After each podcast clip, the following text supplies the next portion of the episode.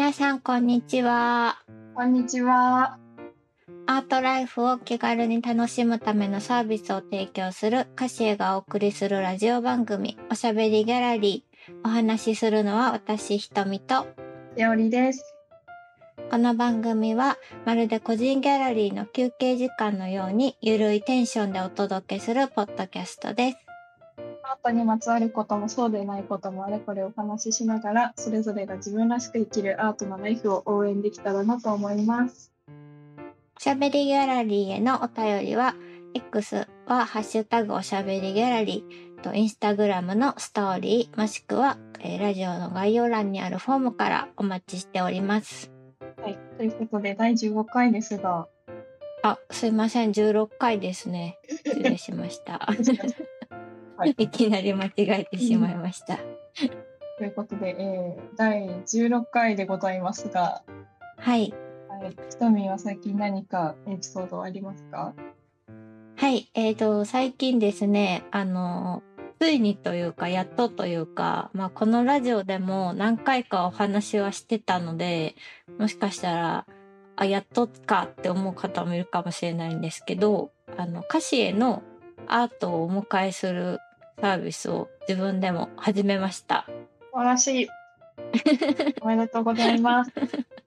ありがとうございます。結構これはですね、なんだろうな。まあ私は、なんか他の人、まあ他の人がなんかどれぐらいウキウキした感じで始めたかはちょっとわかんないんだけど、ちょっと私消極的な理由で、なかなかうじうじと悩んでいたんですけど、結構その、私お家そんなに物を置きたくない派で、うん。だから新しく物をお迎えすることに対して結構なんだろうな抵抗があるタイプなのね。うん。でそこにこうアートを取り入れるっていうことに対してなんかどうしようかななんか別にやらなくてもいいけどでもやってみたいなどうしようかなみたいな感じで悩んでて、うんえっ。と、ついに最近お迎えをしたというわけなんです。なるほど。はい。ちょっとそのあたりの葛藤をしている話については、あの、オウンドメディアのね、カシエムックの方にも記事を上げているので、そこからもぜひ読んでみてもらえたら嬉しいなと思うんですけど、ね、いい記事でしたね。あ、ありがとうございます。照れますうんね。ぜひぜひ。あの、そうなんですひとみさんの紆余曲折を感じてほしいですね、記事で。はい。そうで、結局、あの、里見丹治さんという方のパラレルという作品をお借りしたんですけど、はいはい。結構白ベースに、なんだろうな、ところどころに、こう、模様がついてる、まあ、抽象画の類のものになるんですけど、うん。こう、白、白いベースだからそんなにお部屋の邪魔にもならなくて、だけど、そのところどころにある絵の具の油彩の感じが、こう、なんかぼーっと見ながら考え事するのにちょうどいい感じの主張をしてて、なるほど。なんかムー、ムーすぎると、なんだろう、うまく考え事がまとまらないんだけど、なんか適度に、こう、絵の方からも主張があるから、そことなんか対話ができるみたいな。なるほど。うんうんうん。なんかそんな感じで、気がついたらね、ぼーっと眺めてることがね、多いですね。いいですね。素晴らしいアートライフを生み出したわけですね。そう、そうなんです。これぞアートライフというのを今、やっと始めております。ちょっとみんなから遅れてしまったと思うんですけど。そんなアートライフを始めるのに遅すぎるなんてことはありませんから。誰なんだろう、私を。ね えでもそういう観点だったんだ。なんか私、あの、記事を通してこの作品をひとみんは選んだんだなって思って読んでいたんですけど、うんうんうんうん。そっか、ムーすぎるとちょっと違うし、もの、その何？表現が細かすぎると、それはそれで、いろいろな要素が多いと感じてしまうし。そうそうなん。なんかねおしゃべりすぎずでも寡黙すぎずちょうどいい感じですいいですね。なんかその感覚。わあ、なんかそういう感じで次選んでみようかな。あーいいかもうん。なんかどういう観点で絵を選ぶかって多分本当に人によって違うと思うからうん。そうそう前もねしおりにお話いろいろ聞いたけどなんか私は結局そういう観点で選んだって感じかな。いや、これからが楽しみだね。感じ方が変わるかもしれないし。うんうんうんうん。そうそう前にね翔さんのあのトーク翔さんスペシャルの時もお話翔、さんからのお話であったけど人と一緒だから長くいると見方が変わってくるみたいなのが結構私心にまだ残っててうんうん。また絵をお迎えしたばっかりだけどこれから先、まあ、1ヶ月とか2ヶ月この絵と一緒に過ごしていく中でどういう風に変わるのかっていうのが結構楽しい。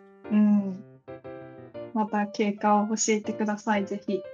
はい、ぜひまたこのラジオでおしゃべりできたらいいなと思います。ではでは、ちょっと毎回のテーマのお話に移りますか。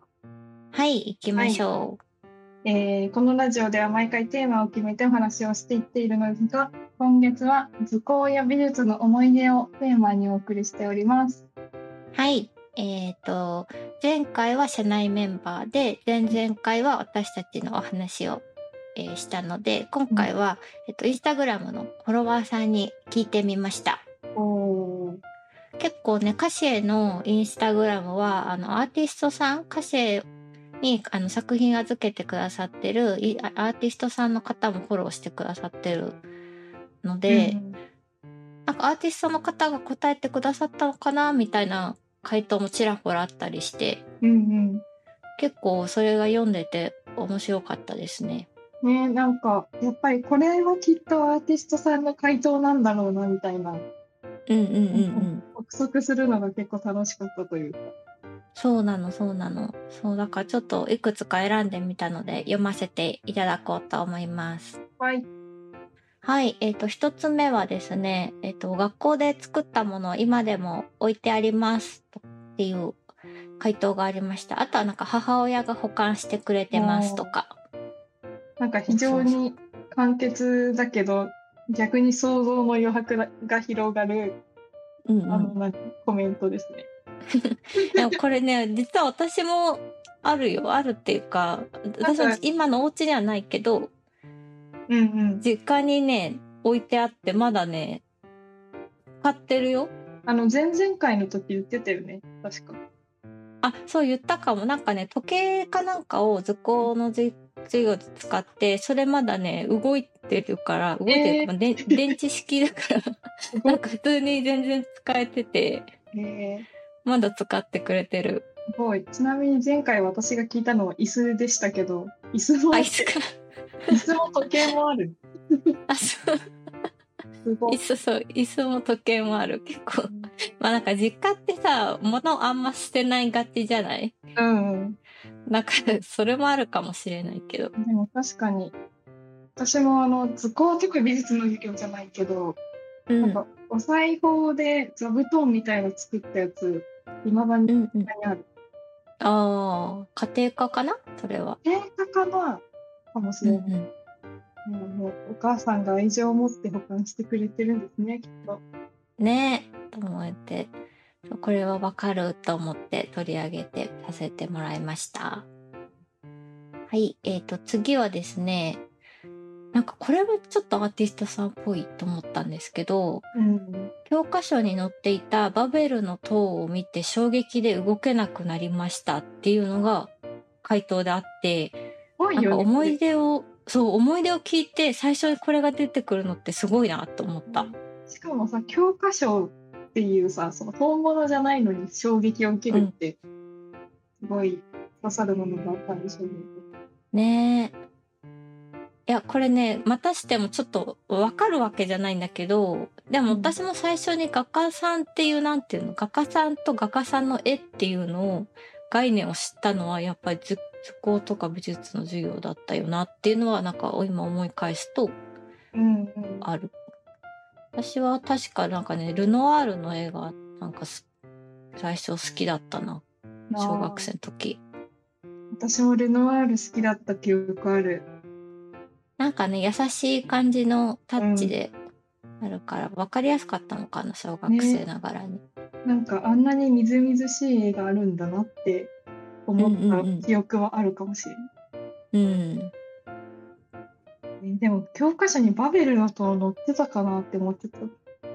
あー確かに。でも違うんだろうな。もしかしたらその美術関係の人とかであればまた違うだろうし、教科書も場所とか地域によって違うだろうし。ああ、そうね、そうね。ちなみにバベルの塔っていうのがどんなものだったかなと思って改めて調べたんですけど。はい。えっと、旧約聖書の創世記に登場する巨大な塔のことですね。ほうほうほうほう。えっ、ー、と、人々が、なんだろう、うん、バベルの塔っていうのを、すごいざっくりした説明を噛み砕いて調べた感じを話すと、うん、えっ、と、自分たちの名声を高めたりとかするためにバベルの塔の建設を始めてしまった人たちに対して、うん、えっ、とその塔がもう実現不可能なぐらい天にも届くものを作ってしまうっていう説がありまして神様の怒りを買い、うん、えー、バベルの塔が崩れてしまったみたいな逸話があるそうでそう今あの空想的で実現不可能な計画の比喩としてもバベルの塔って使われてるそうです。えー、そうなんだ。ちょっとそれは無知だった。アベルの方ね、なんかこの逸話を調べるだけでもすごい面白そう。ね面白いね。うん。そっかそんなのでも載ってたら結構ワクワクしそうだけどな説明文とか読んだだけで。ね、いいですねなんか。うん、私は覚えてなかったですけど。では次行きましょう。えーと、次はですね似顔絵を描く授業で瞳の中に空の反射が見えたので目の中に描いたところやり直しになったっていうこれなんかちょっと個人的に不服でした。お不服というのは？空の反射が見えたのを目の中に描いたら直しなさいって言われたってことなのか。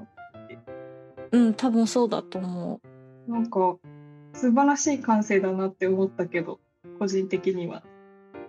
ねあそうそれはね思っただから。てかやり直しさせられることあるんだと思った。絵を描いて。あでもなんかさあの小学生ぐらいの時の自画像とかって私もなんかだんだん思い出してきたんだけど、うんうん、なんか絵とか描くの好きな子ほど漫画の女の子みたいな顔を描こうとしちゃってはいはいはいはい。そんな目大きくないでしょみたいな感じで直されてる子とかいたかもしれない。ああ、確かに。確かに漫画っぽい絵を描いちゃう子いたよね。そう。でもね、私もそっち派だったんですよ。あ、そうなんだ。そう。あの、キラキラのセーラームーンみたいな目描くのすごい好きだったから。はいはい、うんうんうんうん。なんか似顔絵を描く授業結構ね現実となんか直面しなきゃいけない結構辛い授業だった えでもあちょっとさ今でもになんか相手の何？2人ペアになってさ似顔絵を描き合いましょうみたいなこと言われたらちょっとさ、うん、なんていうの？遠慮しちゃうじゃないけどさ、うん、やっぱちょっと少し美化して描かなきゃいけないって思ったりしちゃうから、ね、そうだね。嫌かも。うん。あでもねそうちょっと話それるんですけど、うん、なんかこの前最近近所に引っ越してきた美大卒の友達がいて、うんうんうん、なんかその子が個人的にチャイを作るのが好きで。チャイ？そうチャイ。飲み物のチャイ。ああうんうん。でそのカップに私の似顔絵描いてくれたの。ええー、ああれか あのなんていうのカフェアラテアートみたいなやつ？あ違う。あの普通にカップにマジックで私の似顔絵が書いてあるカップに入ったチャイをくれる。あ、あ、そういうことか。へえ。で、なんかこういう時ってどういうふうに待ってたらいいんだろうみたいな。顔を描いてもらう時ってみたいな。うんうんうんで、なんか、いや、全然普通にしてて、みたいな言われて。あ、ちょっと図工の授業とはまた違う経験でした。えでも素敵なエピソードじゃない？それちょっと、似てた？うん。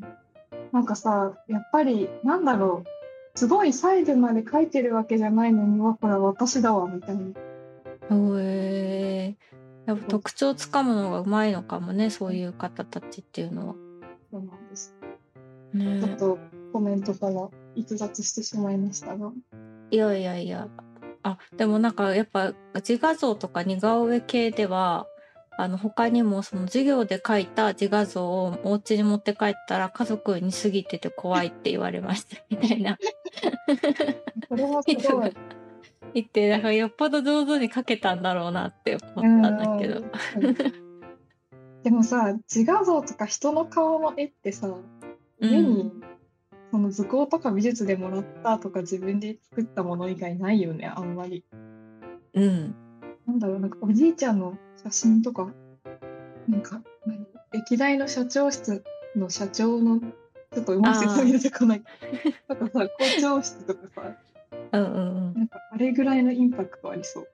確かに。結構でもこのなんだろうえ？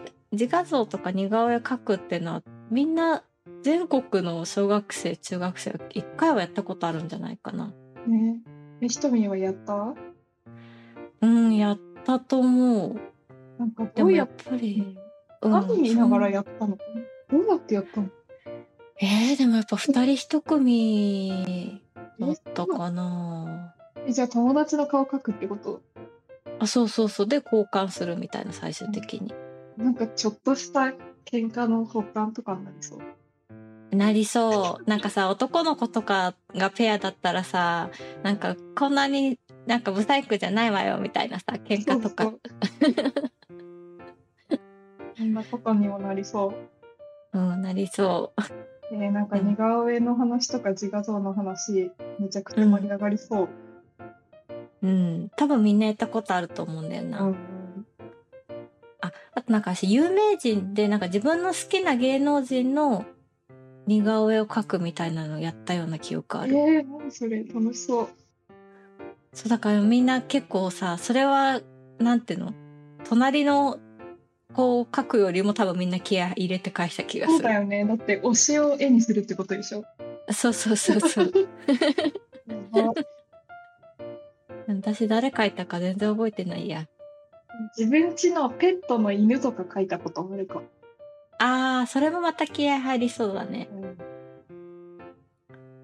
いいかも。結構この話出てくるな。出てくるな。う んまあ、リスナーの皆さんの他の図工とか美術の思い出についてもまた教えてもらえたら嬉しいので、どんな些細なことでもお便り送ってもらえたら、えー嬉しいです。お待ちしてます。はい、お待ちしてます。えーでは終わりに近づいてきましたので、えーこの時間は今お届けしたい歌詞へのニュースをお送りしようと思います。はい。実はですね、ちょっと前からのお話ではあるのですが、京都の梅小路というエリアに、えっと、京都リサーチパークという、なんて言ったらいいんだろう、あれは。オフィスビルが立ち並ぶゾーンってうん言ったらいいのかな？そうだね。まあ、シェアオフィス？オフィスがシェアオフィスたそうね、かなり大大規模なシェアオフィスというか、そう。そんな京都リサーチパーク、略して KRP に歌詞がいくつか絵を出張して展示しております。はい。えっ、と、7月21日から始まっているんですが、そこからずっと全部で3カ所に飾られていまして、うん。えっと京都の海小路っていうエリアって結構特徴がいくつかあるんですけど、えっとうんまず京都水族館があります。はい。ということと、あと梅小路公園っていう大きい公園があって、庭園とかも有名なところ。うんうん。あともう一個、あの、中央市場、中央市場うんがあるっていうのも、けあの景観としての特徴なので、それぞれの場所をモチーフにした展示がそれぞれの会で行われているということですね。はい。はいと詳しい場所はあの概要欄にえー貼っておきますので、あの、お近くに住んでる方とか、ちょっとそちら辺にご用事のある方、よかったら、寄って見てみてほしいなと思います。これね、私たちも前にちょっと見に行ったことがあるんですけど、うん。結構、なんだろうな。みんながご飯を食べてるようなところに飾ってあったりとかして、ねこ。こにあるんだ、みたいな感じでしたね。空間に馴染んでいるというか。うん。うん。よかったな。なんかね、やっぱそれぞれの、その3つの場所に、こう、モチーフにして飾られてるから、なんだろう、京都水族館のエリアだったらすごい海、海というか水の深い色を表現したものがあったりだとかしてね、うんなかなかそれを、梅小路のことも知れるし、うん。うんなんか絵アートも楽しめるみたいなうん。場所になってるので、よかったら見てみてもらえたら嬉しいなと思います。一般の人でもね、気軽に私たちもゴリゴリのカジュアルな格好で行ったけど大丈夫だった？うん、大丈夫だった。だから、ぜひお立ち寄りください。はい、お願いします。では、ここまでお話ししてきましたけど、今日はどうでしたか？えー、今日はそうですね、ひとみんのこれ以上ないくらい充実したお部屋に新たな作品がお迎えされた話からうん。図工美術のあるあるそしうんて KRP の話までうん。すごいなんだろう脱線しつつも面白い話だったなと思いました。うん。うん。なんか、なんだ通常回としてすごく安定したお話ができた感じする。安定感があった。話題がうん今日なんかうんうん。やっぱ図工美術の思い出は本当に一生できる気がすると思ってみんなでこの話をし合ったら。ああ、そうね。うんなんかさ、多分全国でさ、カリキュラムが違うと思うんだけどさ、それでもなんか分かち合えるなんかいろんなものがあったりして、それが、あ、そっちはそんなことやってたんだ、みたいな話するの結構楽しい。うんうんあと大人になった今似顔絵とか自画像に改めて向き合ってみたい。ちょっと、ちょっとやりたくない。でも、クレヨンとかでなんか、あそうだねでっかい、うん、やるのはちょっと面白いかもしれない。なんか貸し合いメンバーとかでさくじ引きとかして誰と誰とかみたいにして、似顔絵あ描き合うとかやってちょっとワイワイしたい。あ、あ、いいね。そういうの面白そう。ちょっと提案してみようか。ましょう。はい。では、リスナーの皆さん、今日どうだったでしょうか？はい、テーマについてはもちろん歌詞について聞きたいこと、アートについての何でも、X はハッシュタグおしゃべりギャラリーでポストしていただくか、歌詞 MX のインスタグラムストーリー、もしくは専用のフォーム、どこからでも大丈夫です。えーどんなことでも送ってください。お待ちしています。それでは皆様また次回お会いしましょう。ババイバーイ。